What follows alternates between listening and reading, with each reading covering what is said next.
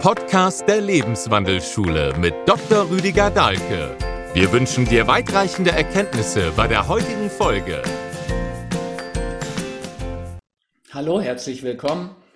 Und ich habe heute die Freude, Maxim zu interviewen, der vielen bekannt ist durch seine große Verbreitung im Social-Media-Bereich, aber gerade sein erstes Buch fertig geschrieben hat, ist im selben Verlag erschienen wie meine, bei Gräfe und Unser, Unum Verlag. Und das heißt Seelenmeister, Soul Master. Und erste Buch immer eine ganz spannende Geschichte natürlich. Aber ich würde dich vorher noch bitten, dass du ein paar Worte zu dir sagst und deinem Werdegang. Äh, lieber Rüdiger, vielen, vielen Dank. Schön bei dir zu sein. Danke für die Einladung. Ähm, Werdegang ist relativ einfach. Ich würde sagen, in einem Satz, ich bin ein Suchender. Und für diejenigen, die das Interview vielleicht, das Gespräch im Video anschauen, dahinter mir sind ein paar Nasen, sowas wie äh, Tesla, Michelangelo, Da Vinci, Sokrates und Co. Und ähm, ich habe einen relativ bescheidenen Werdegang gehabt von der Familie her. Mama, attraktive Schauspielerin, aber nicht besonders erfolgreich. Vater abgehauen und dann sind wir damals auf der Halbinsel Krim bis zu meinem zwölften Lebensjahr aufgewachsen. Und äh, die Zeiten waren alles andere als angenehm und schön, weil einfach äh, Geld nicht da war. Und das heißt, ich durfte dann auf der Seelenebene, ich weiß, ich habe mir das vorher alles ausgesucht, äh, äh diesen Mangel und dieses nicht handeln zu können, aber handeln zu wollen, erleben, um dann vielleicht als Erwachsener diesen Bogen umso mehr zu spannen, um dann vielleicht wie eine Rakete abzuschießen, als wir dann im Alter von zwölf nach Deutschland kamen und ich dann die ganzen Möglichkeiten und, und Situationen erlebt habe, die ich vorher im Ausland nicht wahrgenommen habe. Und das hat dann dazu geführt, dass ich erstmal relativ feige diesen klassischen Weg gegangen bin. Äh, klassisch BWL-Studium noch auf Diplom damals, ein paar Mal Ausland eingebaut und dann war ich irgendwann 6, 27, habe einen klassischen Consulting-Job begonnen und habe dann irgendwann gemerkt, was tust du hier? Ich habe gemerkt, dass ich hinter goldenen Gitterstäben sitze. Allerdings äh, glänzen die Stäbe zwar, aber ich bin innen drin in dem Käfig und habe dann relativ zägig gemerkt, äh, es ist etwas, was nicht mit der Seele in, konform in Erfüllung geht. Und ähm, dann hat das Universum ein bisschen nachgeholfen.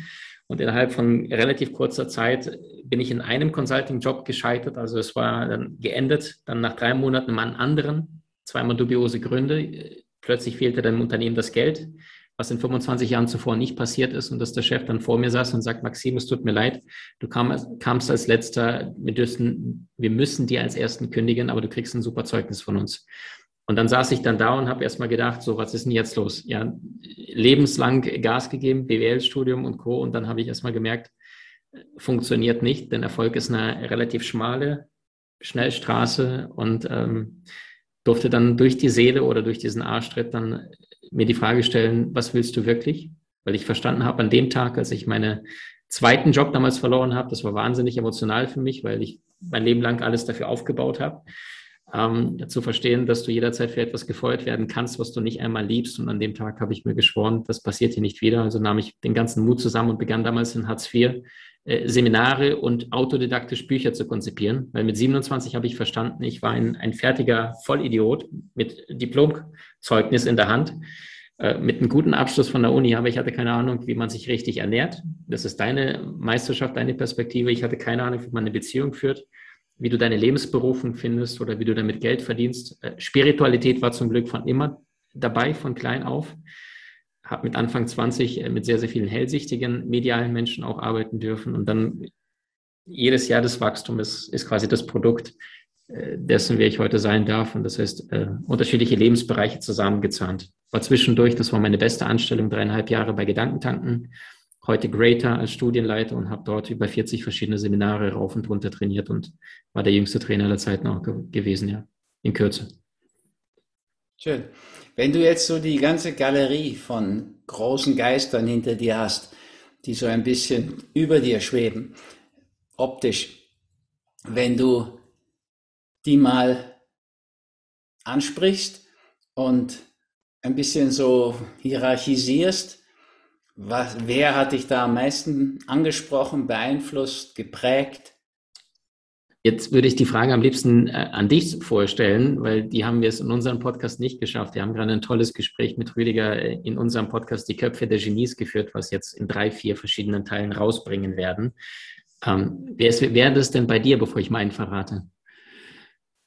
Mm, ja, also Sokrates, Platon, Pythagoras, so die. Und, und es ist spannend, weil Sokrates war der Lehrer von Platon, Platon von Aristoteles und der wiederum von Alexander dem Großen. Ne? Also da wurde die Linie quasi weitergereicht. Äh, in meinem Fall ist es ein anderer Bärtiger, nicht aus Griechenland, sondern Italien, 15. Jahrhundert, Leonardo. Und äh, Da Vinci war einfach herausragend, weil er ein uneheliches Bauernkind war. Äh, ich habe eine wahnsinnig starke Seelenverbindung zu ihm. Also niemand leitet mich äh, mehr als er. Ja. Ich war auch in Vinci vor zwei, drei Jahren, habe da Dinge gewusst vor Ort im Geburtshaus, die hätte ich nicht wissen dürfen. Äh, ich weiß noch sogar, ich habe mich dann auf diese Mauer draufgestellt, habe dann die Hand ausgestreckt und habe gesagt, hinter dem Hügel ist Wasser.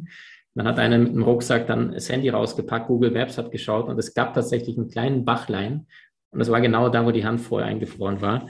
Äh, ich habe gesehen, wie er mit zwölf Jahren die erste Ratte schon damals aufgeschnitten, seziert hat, was er später mit den Leichen von über 30 hingerichteten Männern und Frauen äh, getan hat. Und habe mich wahnsinnig viel mit seinen Gedanken beschäftigt, wie er gearbeitet hat.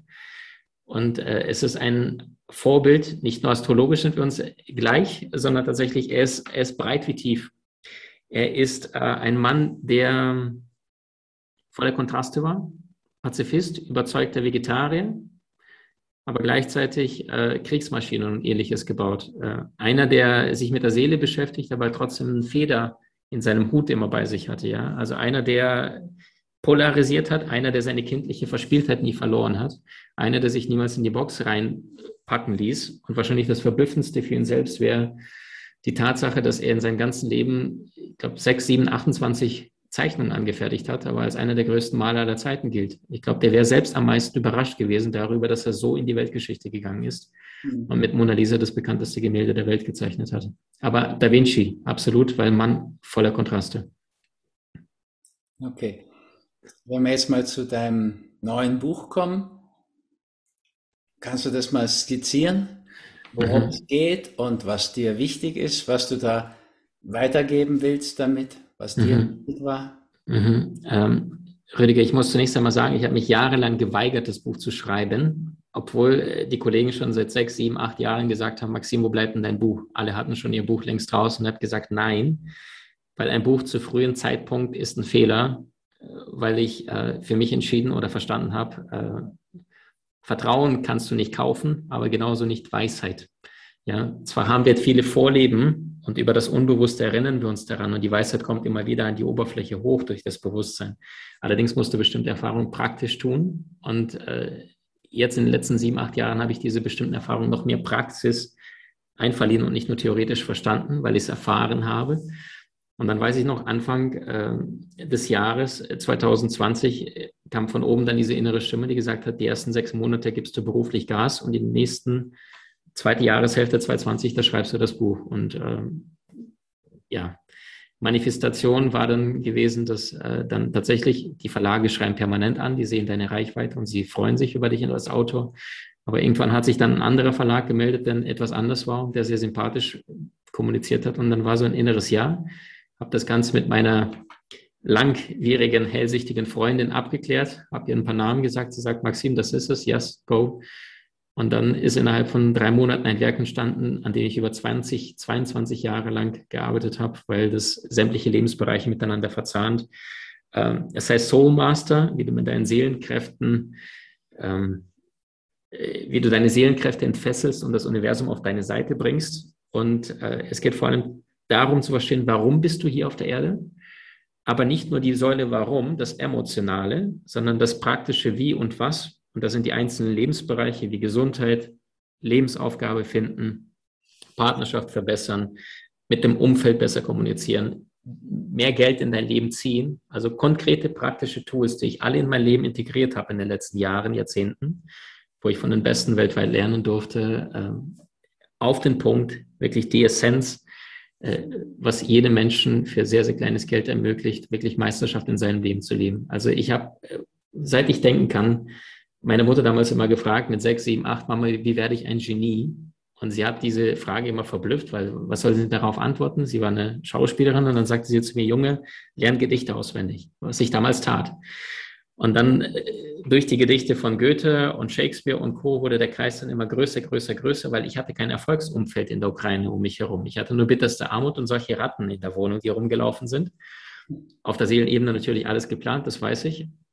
Aber ich wusste, wenn ich in die Welt von den großen Meistern gehe und mir ein Buch von denen durchlese, dann bin ich ja quasi, das ist wie eine geistige Unterhaltung, weil du jetzt die Welt der Möglichkeiten entdeckst und nicht die Welt des Mangels. Du bist nicht mehr mit dem Zeigefinger nach außen unterwegs, wer ist daran schuld, dass es gerade so blöd ist, sondern du hast Inspiration. Und Inspiration bringt uns ja zum Träumen, Motivation bringt uns zum Handeln und die Disziplin, die bringt uns zum Jubeln. Und dieses Buch Soul Master ist so eine Art, äh, ich, ich nenne sie liebevoll, ohne anmaßend klingen zu wollen, äh, Bibel der Persönlichkeitsentwicklung, weil so wie Da Vinci die unterschiedlichen Lebensbereiche miteinander verzahnt hat, hätte ich mir damals, als ich vielleicht 12, 13, 14 dieses Buch gewünscht, was unterschiedliche Lebensbereiche leicht verständlich in Maxim Deutsch auf den Punkt runterbricht, wofür ich wahnsinnig viel Geld ausgegeben habe, um von, von spirituellen Meistern auf dieser Erde lernen zu können. Und ähm, das ist das Praxiswerk Soul Master. Kannst du es mal inhaltlich? Also Klar. ich frage dich jetzt mal als jemand, der sich mit Medizin und Gesundheit so viel beschäftigt hat. Also vom Leonardo da Vinci weiß ich so einiges. Bei mir ist so ein ähnlicher Bezug zu Michelangelo. Und die waren ja irgendwie. Die, die mochten sich ja nicht, ja. Nicht besonders guten Beziehungen miteinander, aber doch irgendwie verbunden. Durch dieselbe Zeit, Renaissance und so weiter. Und die Gesundheitsaspekte, ja, die du da von Leuten mhm. wie Leonardo nimmst, mhm. wo laufen die hin in deinem, deinem Leben jetzt und in dem, was du weitergibst? Mhm. Also wenn wir uns dann Leonardo anschauen, die Frage, ich wiederhole sie mal, bevor ich sie jetzt in die falsche Richtung loslaufe. Äh, die Perspektive von Genies in Bezug auf Gesundheit, mhm. Leonardo speziell, richtig? Mhm. Okay, also äh, überzeugter Pazifist ging zum Markt, um die Vögel zu befreien und sie währenddessen noch abzuzeichnen. Ne? Also hat Geld bezeichnet und sagt, mach den Käfig auf. So, das war natürlich auch ein verblüffendes Gesicht mit Sicherheit von dem Menschen, der, der die Vögel gerade verkauft hat. Ähm, also Da Vinci war ein unruhiger Geist, der sich jeweils mal die Frage gestellt hat, was ist die Norm und wie schaffe ich es nicht dazu zu gehören? Ja, er hat seine beiden Gehirnhälften wahnsinnig gut miteinander verzahnt. Also wenn er zum Beispiel ein Pferd gemalt hat, dann ist er in Stahl gegangen und hat wirklich, gibt es diese Zeichnung Millimeter für Millimeter, Knie gegen Schienbein vom Pferd vermessen im Verhältnis zueinander. Also eher die ähm, rationale linke Gehirnhälfte. Mhm. Ja, und danach hat er quasi das Ganze in die rechte Gehirnhälfte, in diese schwungvollen Rücken des Pferdes übertragen. Deswegen war er auch dieser, dieses Universalgenie, weil Yin und Yang miteinander perfekt verzahnt hat. Ähm, und Leonardo war ein überzeugter Pazifist. Also der sagte auch ganz klar, wir sind wandelnde Grabstätten, wir leben vom Tode anderer. Und hat damals auch diesen Centenario, den Hundertjährigen, aufgeschnitten, der eines Tages sanft dahingeschieden ist. Und die katholische Kirche wollte, äh, ja, fand es ganz verblüffend, weil es gab ja nicht viele Menschen, die im 15. Jahrhundert über 100 wurden. Und dann hat er die Chance quasi gerochen und hat gesagt, ey Leute, die Chance kriege ich nie wieder. Wie viele kriege ich so alte Senioren? Und hat gefragt, ob er denn die Leiche aufschneiden dürfte. Und dann haben sie gesagt, bist du verrückt, das kannst du nicht tun. Und dann sagte er, es tut mir leid, ich habe mich falsch ausgedrückt, ich möchte nachschauen, wo denn der Sitz der menschlichen Seele ist. Und dann haben sie ihm gesagt, dann leg los, Artista, wie sie ihn damals nannten. Und dann hat er rumgeschnippelt und damals äh, die Arteriosklerose festgestellt im 15. Jahrhundert, dass äh, da kein Blut mehr durchkam.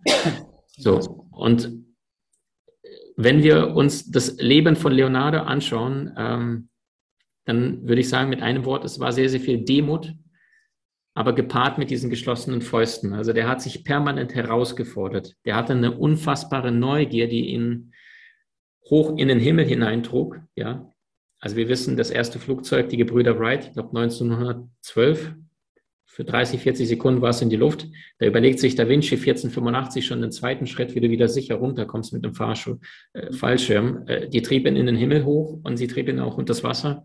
Prototyp vom Taucheranzug. Ähm, und gleichzeitig war er sich selbst ähm, wahrscheinlich der kritischste Mensch gegenüber, als er beim französischen König in Amboise dann ankam und seine angeblichen letzten Worte auf dem Sterbebett waren, ich habe Gott und die Menschheit enttäuscht, denn meine Arbeit erreichte nicht die Qualität, die sie hätte haben können. äh, Freud sagte über ihn, er hatte sein Leben lang immer etwas Kindliches, Verspieltes und offenbar müssen alle großen Männer dieses Verspielte beibehalten.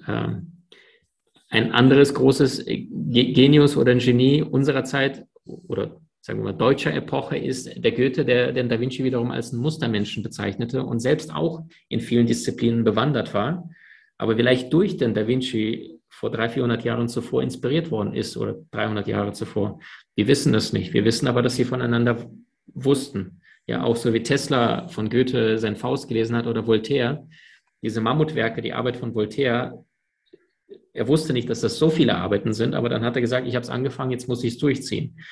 Und das Faszinierende ist, wenn wir uns die Genies anschauen, nicht nur, dass sie alle an der Quelle sitzen, ja, weil Talent plus Fleiß minus Ego, du kannst ja nur Seelenbotschaften empfangen, wenn du nicht in einem ego-getriebenen Motiv bist, dann ist der Kanal zu, da bist du offline. Und die Genies, die waren nicht nur an der Quelle gesessen und deswegen konnten sie ja die Menschen inspirieren mit ihrem Tun, weil sie direkt von oben die, die, das Wissen runtergebracht haben, sondern sie waren auch gegenseitig von ihrer Arbeit von gegen äh, anderen Genies fasziniert. Zum Beispiel äh, Einstein liebte die Musik von, von Mozart, ja, und sagte, sie, sie bringt mich den Himmel, himmlischen Sphären näher, weil sie vielleicht auch dieses Göttliche oder die Inspiration in der Arbeit der Kollegen gegenseitig erkannt haben. Schön, ja. Wenn du dein Buch jetzt empfiehlst, was tut dir jeder Autor? Das ist ja jetzt ganz normal. Klar. Ähm, wen hast du besonders im Auge? Hat das mit deiner Geschichte zu tun? Oder wo holst du denn die Leserin ab?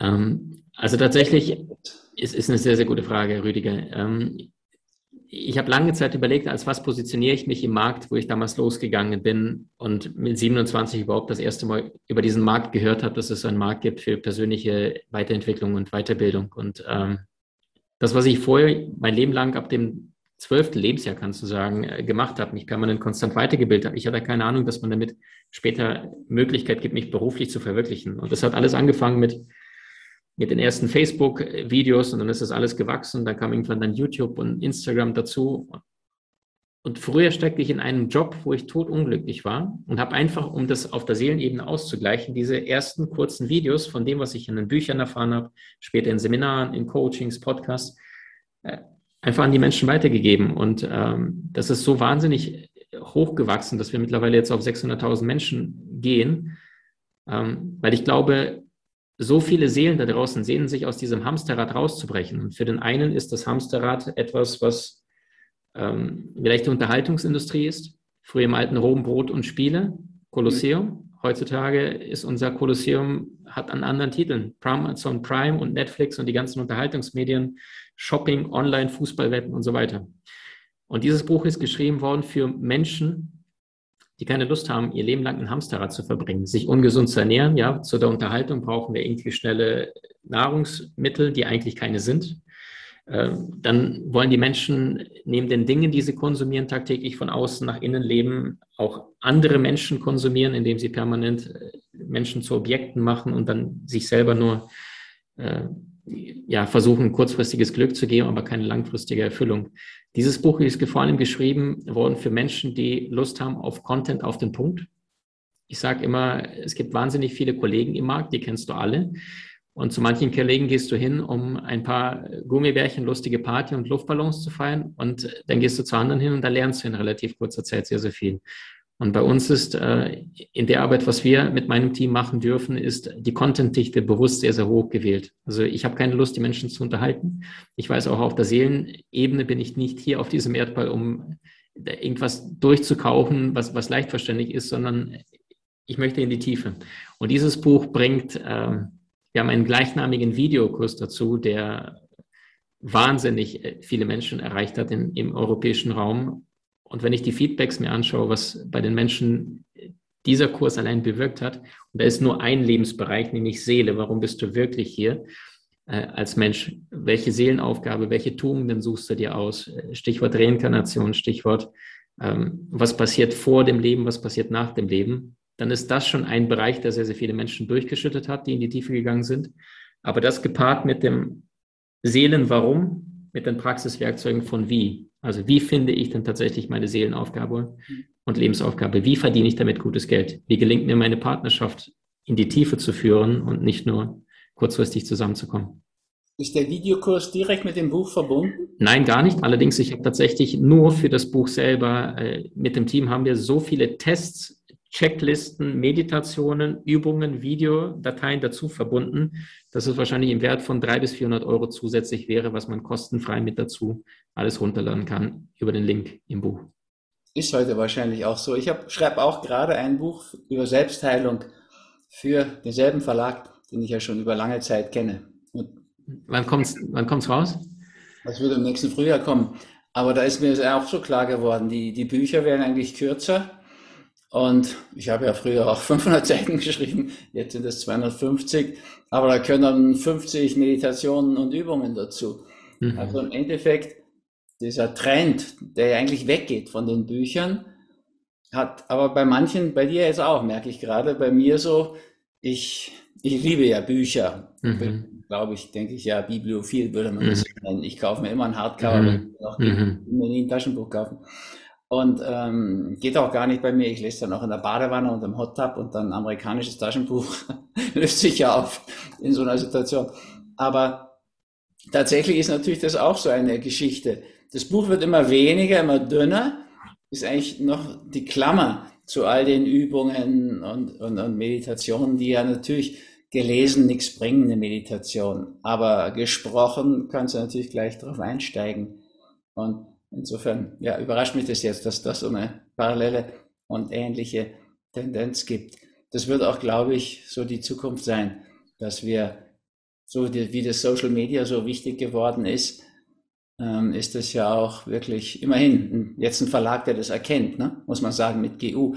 Ich war lange Zeit auch mit Random House verbunden ähm, Bertelsmann, Goldmann und so weiter. Da habe ich persönlich mehr Facebook und Instagram, obwohl ich da erst viel später angefangen habe, weißt du, als dieser Riesenverlag, also einer der größten der Welt, zweitgrößte oder größte der Welt. Das ist tatsächlich erstaunlich. Und wenn man so von Erfolgsgeschichte anschaut, hm, die haben jetzt dieses Corona als Weckruf gar nicht gemacht. Es hieß eigentlich, äh, wie, sind wir noch zu retten? Fragezeichen, Ausrufezeichen, ja und wie. Aber denen war das zu kritisch, obwohl es eigentlich überhaupt nicht kritisch ist, sondern positiv, mutmachend, so ein bisschen wie es ja angeklungen hat in unserem Interview und eigentlich Zuversicht und Hoffnung machend. Und Uli, also Ehrenspieler, der Chef von GU, der hat dann gleich gesagt, das drehen wir um, Corona ist Weckruf sozusagen. Und ähm, da weiß ich, die wissen auch, welchen Wert das hat, im Internetbereich, im Social-Media-Bereich aktiv zu sein. Da wird es wohl hinlaufen. Und ja, insofern wird es auch sicher Erfolg haben. Also du hast es ja einfach auf dieser Ebene schon sehr, sehr gut vorbereitet. Wenn du jetzt so die für dich entscheidendste Situation nimmst, ja, die, in unserem Interview habe ich dir das erzählt, da dieses Gespräch mit dem Unternehmer, der plötzlich mal nicht beraten hat.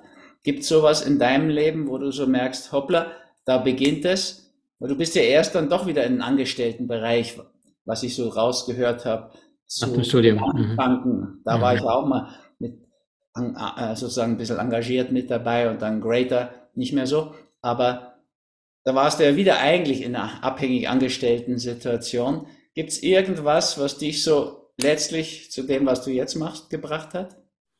Mm, also ich glaube tatsächlich, die Seele, die kommuniziert immer sehr, sehr sanft. Die Seele, das ist ja das, was du machst mit Fasten, ja, damit du überhaupt den Lärm und, und die Verdauung und das Ganze mal, mal für einen kurzen Moment mal runterfährt und überhaupt mal merkst, ey, da passiert ja was, du wirst ja zart, du bist, du bist wortwörtlich sanft in der, in der Botschaft auch, in der Kommunikation von der inneren Stimme. Ähm, und ich glaube, viele Menschen, die diese Stimme zwar hören, aber bewusst ignorieren, weil der Verstandeslärm mit einem ne, Trompeten- und Paukenkonzert gleicht, äh, früher oder später auch ankommen werden. Ja, am Ende geht es für dich, für mich, wie Adolf Hitler, alle gehen am Ende durch die gleiche Tür. Die Frage, wie viele Runden sie vorher drehen. Allerdings die Frage ist, was würde denn passieren, wenn ich jetzt in diesem Leben mir die wesentliche Frage stelle, warum bin ich wirklich hier? Und ich habe mir diese Frage zum Glück äh, durch die Seelenreise äh, ja die jetzt aus der Ukraine dann nach Deutschland mit zwölf Jahren dann gekommen, komplett fremdes Land, Mentalitätscrash, so meine ganzen Freunde, alles drüben. Was mache ich hier? Ich spreche die Sprache nicht und jetzt soll ich irgendwie eine Schule be besuchen. Ähm, es ist wie, wie du sagtest, das Zitat von Kierkegaard, das Leben kann nur vorwärts gelebt, aber nur rückwärts verstanden werden. Und ich glaube, es gibt nur zwei Möglichkeiten, wie Einstein sagte, dein Leben zu leben. Entweder nichts ist ein Wunder oder alles ist ein Wunder.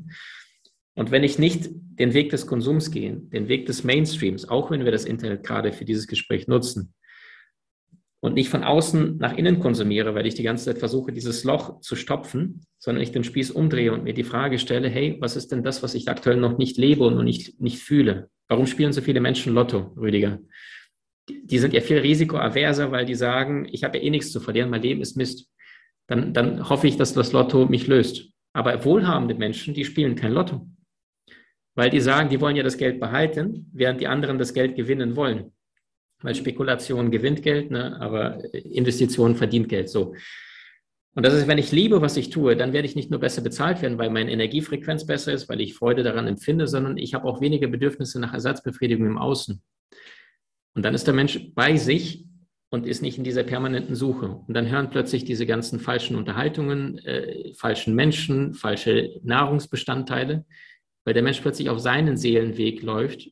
Und dann haben wir einen Mensch, der auf seine Meisterschaft wandert, sich nicht links und rechts umwandert und schaut, wer ist da noch dabei und gehe ich hier überhaupt richtig, sondern dann haben wir so einen Anhauch von Genie, die ja alle Einzelgänger irgendwo waren, weil die gesagt haben, bevor ich mich anpasse in meinem Umfeld und irgendwie mich doof stelle, bleibe ich lieber Einzel, Single und, und gehe entschlossen meinen Weg. Die Einstein sagte, ich bin kein geselliger Mensch, und die Tatsache, dass wir alle eines Tages von diesem Erdball verschwinden werden, macht mich glücklich. Und ähm, mit Soul Master bekommt der Mensch eine, eine Innenschau gepaart mit praktischen Erfolgstools nach außen. Also das heißt, erst wenn ich wirklich gefühlt, verstanden und erlebt habe, wie mein Leben wirklich gemeint ist, das sind wahnsinnig viele Aufgaben, Tools, Geschichten, die wirklich unter die Haut gehen, dann habe ich überhaupt die Bereitschaft, im Außen etwas zu tun. Und viele Menschen, die ihr Leben lang nach diesem goldenen Schalter suchen, ja, irgendwann werde ich den Job haben, irgendwann habe ich meinen Partner, besseren Partner, neues Auto und so weiter, die werden ja niemals ankommen. Ich glaube, Marie von Ebner-Eschenbach sagte, die meisten Reichen, die niemals ihren, ihr Geld genießen, sind vergleichbar mit Hungrigen, die immer am Herd stehen und immer fortwährend weiterkochen, ohne sich einmal an den Tisch zu setzen um davon zu probieren. Oder in Worten von dem, einem der bekanntesten Comedians der Welt, äh, der äh, Jim Carrey, der sagte, ich wünschte, jeder Mensch würde eines Tages reich und berühmt werden, um zu merken, dass es doch nicht die Antwort ist. Also Soul Master ist die Reise nach innen. Das ist das Buch der Antworten. Es liefert Antworten auf die Fragen, die die meisten Menschen sich niemals gestellt haben. Und ich weiß, dass nach dem, äh, das ist eine Art Abbildung von den Live-Events, wir haben allerdings über 40 verschiedene Seminare, was danach mit der Seele des Menschen passiert. Äh, die faulen Kompromisse hören auf. Die Klarheit setzt sich. Das Verständnis, Mitgefühl, Ruhe kehrt ein. Ja, du weißt es ja selbst, wie wohltuend eine, eine gute Ernährung ist äh, für den Leib. Ich weiß, ich habe 2011 mit dem Fleischkonsum aufgehört und ich bin jemals, jedes Mal damals aufgestanden. Ich war damals noch ein, ein Student. Ich hatte immer wieder Nervosität. Meine Hand hat zum Teil manchmal gezittert. Ich dachte, was ist denn jetzt los? Ja, zwei Monate kein Fleisch. Der Körper hat sich beruhigt. Klarheit kam rein. Dann noch Jakobsweg hinterher dran gehangen. Und dann passiert etwas mit der Seele. Und da sind ja nur die Erfahrungen. Allerdings, wenn ich die, die Reise nach innen äh, antrete, und das ist das, was mit Soul Master passiert, ähm, dann verändert das Menschenleben. Und das ist das, was ich jedem Einzelnen wünsche. Dieses Buch ist geschrieben worden ähm, mit dem Wunsch, Herzen zu berühren, nicht nur die Köpfe. Und ich habe wirklich 22 Jahre lang daran gearbeitet. Jeder hat mir reingequatscht und ich habe gesagt, nein, ich fühle es nicht, ich fühle es nicht. Und jetzt ist es der Zeitpunkt, äh, dass es in die Welt raus darf. Schön, wünsche ich ihm, dem Buch und dir mit deinem Buch dann wirklich auch ganz viel Erfolg, ja. dass du auch ganz viele Herzen erreichst. Das ist ja nicht so einfach, aber muss ja was dran sein, ehrlich gesagt. Also das schließe ich jetzt mal einfach schon so quer. Ich kann es ja nicht gelesen haben noch, weiß, was du davon gesagt hast. Aber wenn es der Uli Ehrenspiel so nimmt und das landet bei GU auf Anhieb, ist es ja schon mal sozusagen viel Vorschusslorbeeren. Und da, der ist ja sehr kundig in diesem Bereich oder gehört zu den kundigsten, die ich da kenne. Und das ist schon mal so ein sehr gutes Zeichen und eine ziemliche, wie soll man sagen, auch Schubkraft dahinter. Ist ja auch ein sehr, sehr großer Verlag. Ich glaube, der zweitgrößte in Deutschland wahrscheinlich. Und kann das mit, aus vielen Erfahrungen sagen, mit vielen Büchern. Mit dem Uli Ehrenspiel habe ich Peace Food gemacht und das war ein Buch für vegane Ernährung zu einer Zeit, wo das nicht Thema war und wo es auch von lauter Fleischessern produziert werden musste, natürlich. Ähm, und er hat es auch wirklich mit Rückgrat und Standfestigkeit durchgezogen. Also da hat das Buch sicher viel Rückenwind, was schon mal sehr, sehr gut ist in dem Bereich. Du hast ja sicher nicht zufällig so viel Vorbereitungszeit. Ja, es ist eine sehr, sehr lange Zeit. Ich gehe auch gern schwanger mit Themen. Also ich setze mich nie sofort hin und schreibe los, sondern ich habe das im Hinterkopf und so zehn Monde wie eine normale Schwangerschaft einer Frau gönne ich mir immer auch als Autor, meistens sogar länger. Und dann kommen ja schon durch die Resonanz Impulse auch dazu und so weiter. Aber du hast es alles in dir gemacht sozusagen. Ne? Also du hast es in dir gesammelt, noch bevor du wusstest, dass es ein Buch wurde oder dich sogar gewehrt dagegen, wobei das wirklich eine gute Sache auch ist. Ich habe das auch einmal erlebt. Ich wollte kein so ein Krankheitsbilder-Lexikon schreiben, ehrlich gesagt, weil ich dachte, oh Gott, das kann ja auch jede Menge Missbrauch geben und das ist dann zu kurz und dann sind das so Kurzschlüsse und, und trotzdem eben da war der, ja, Jakob hieß der, Jakob, Hannes Jakob, der hat es bei Bertelsmann gefördert und das ist dann auch ja, so ein Buch geworden, auf das ich heute sehr stolz bin. Es steht in fast jeder Küche rum, einfach als Nachschlagewerk. Und es wird auch gar nicht in diesem Sinne missbraucht, sondern es wird gebraucht im doppelten Sinne des Wortes. Also oft lernen uns die Bücher ja auch was wie Kinder. Ne? Also du hast ja gerade ein Kind, ein Sohn, der lehrt euch beide viel. Da bin ich ganz sicher, auch wenn ich jetzt weder deinen Sohn noch deine Frau kenne.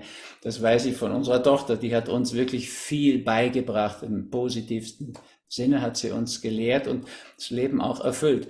Und wir sagen ja auch Buch Kinder. Ja, also es ist jetzt ein erstes Kind, ein erstes Buch. Und es ist immer so sehr was Besonderes, was uns auch was lehrt. Und wenn eine gute Schwangerschaft da war, eine gute Vorbereitungszeit, dann hat es auch alle Chancen. Ja, das ist schlecht, wenn man, also ich habe ja auch mal Zeit lang Bücher rausgegeben für Unglaube, wenn man so eine Schnellschussmethode versucht oder versuchen ja auch einige, die nehmen sich drei Bestseller und machen da, wollen daraus einen Megaseller machen. Funktioniert nie. Erstaunlicherweise, irgendwie haben die Leserinnen und Leser schon noch ein Gespür auch. Mhm. Da so viel Gefühl, Gespür da reinfließt, bin ich mir dann doch ganz sicher, dass diese lange Schwangerschaft auch zu einer guten Geburt und Kindheit deines Buchkindes führt. Vielleicht sogar Jugend und Alter. Das kann ja auch sein, wenn es so ein wesentliches Thema ist. Also mich freut es immer, wenn Bücher einfach ewig lang verfügbar bleiben, weil sie einfach ihre Wichtigkeit behalten. So eine gewisse zeitlose Wichtigkeit haben. Und das hatte die Seele und die Seele ist so wie soll ich sagen, überfällig. Ne? Wenn wir uns unsere jetzige Zeit anschauen, die Bewältigung dieser Pandemie, die ja noch gar nicht passiert ist und nicht gelungen ist, es ist, als gäbe es keine Seele. Als hätte spiele Angst keine Rolle. Ist nicht verblüffend sowas? Also ich meine, die Angst ist so extrem. Wir haben Studien dazu. Professor Schröter, Frankfurt Oder hat Studien gemacht. Ja, wenn du nur erwähnst, dass beim Beta-Blocker es Impotenz geben kann, dann haben 30 von 100 Männern das statt zwei, wenn du es nicht erwähnst. Also Angst ist 15 mal so stark wie das Pharmakon. Wenn man das bedenken würde, aber wird nicht bedacht. Ja, also es ist so, als würde Psychosomatik, Psychoneuroimmunologie, als würde alles nicht existieren und die Seele keine Rolle spielen. Dabei spielt sie die entscheidende Rolle. Ja, alles andere ist sozusagen der Seele unterstellt. Naja. Das ist so schön, dass du es ansprichst, weil ich, ich habe genau die gleiche Reihenfolge. Ich sage immer, die Seele ist das Leben, das ist das Fundament. Der Geist, der Verstand ist der Bauherr, der Baumeister und die Physis, das Anfassbare, ist das Resultat, das Ergebnis. Und die meisten Menschen sagen immer nur Stufe 2 und 3, denke positiv, du kriegst ein tolles Leben, aber sie vergessen das Fundament. Und die meisten beschäftigen sich eher im, im, im fortgeschrittenen Alter mit der Seele. Ja, gibt es ja den Satz, in, in Schützengräben gibt es keine Ungläubigen, im Krieg, da glaubt jeder an irgendetwas. Aber wenn ich mein Leben lang irgendwo im Konsum war, im Außen, dann habe ich mein Leben lang verfehlt, von innen nach außen mir die Frage zu stellen, hey, fühle ich das, will ich das, liebe ich das, möchte ich das? Und nicht nur Ersatzbefriedigung von außen nach innen, den Konsum, was die meisten Menschen tun. Absolut. Seele ist das Leben. Und insofern wünsche ich dann dir und deinem Buchkind, dass es viele Seelen berührt und vielen auch dazu verhilft, dass sie dieses Thema meistern und angehen überhaupt einmal. Das ist ja der erste Schritt. Kommt ja lange die Lehrzeit vor der Meisterschaft. Du sagst das, du sagst es, Rüdiger. Danke. Danke, dass ich bei dir sein durfte. Danke, dass du dir die Zeit genommen hast. Danke an alle Zuhörer und Zuschauer. Danke auch dir und alles Gute dafür. Und naja, werden sicher voneinander hören, ich dann auch mal lesen. Danke, danke. Tschüss. Tschüss.